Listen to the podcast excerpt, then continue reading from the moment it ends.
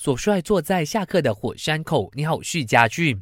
英超三轮过去了，曼联只拿下一场胜利，目前位列积分榜第十六。CEO 伍德沃德已经放话，要是红魔本赛季的表现继续令人失望，球队不排除会解雇主帅索尔斯克亚。除了曼联，曼城的开局也惨淡不堪，随时都可能展开换帅程序。在这样的情况下，曼市双雄都将热刺前主帅波切蒂诺列为新帅人选。一旦自家球队教头下课，就会立马向波帅伸出橄榄枝。热刺前锋哈里凯恩蒙受肌肉伤势，能否代表英格兰国家队出战今天晚上与比利时的欧洲国家联赛还不清楚。晚上十一点五十分，记得留守 S 频道八幺三的赛事直播。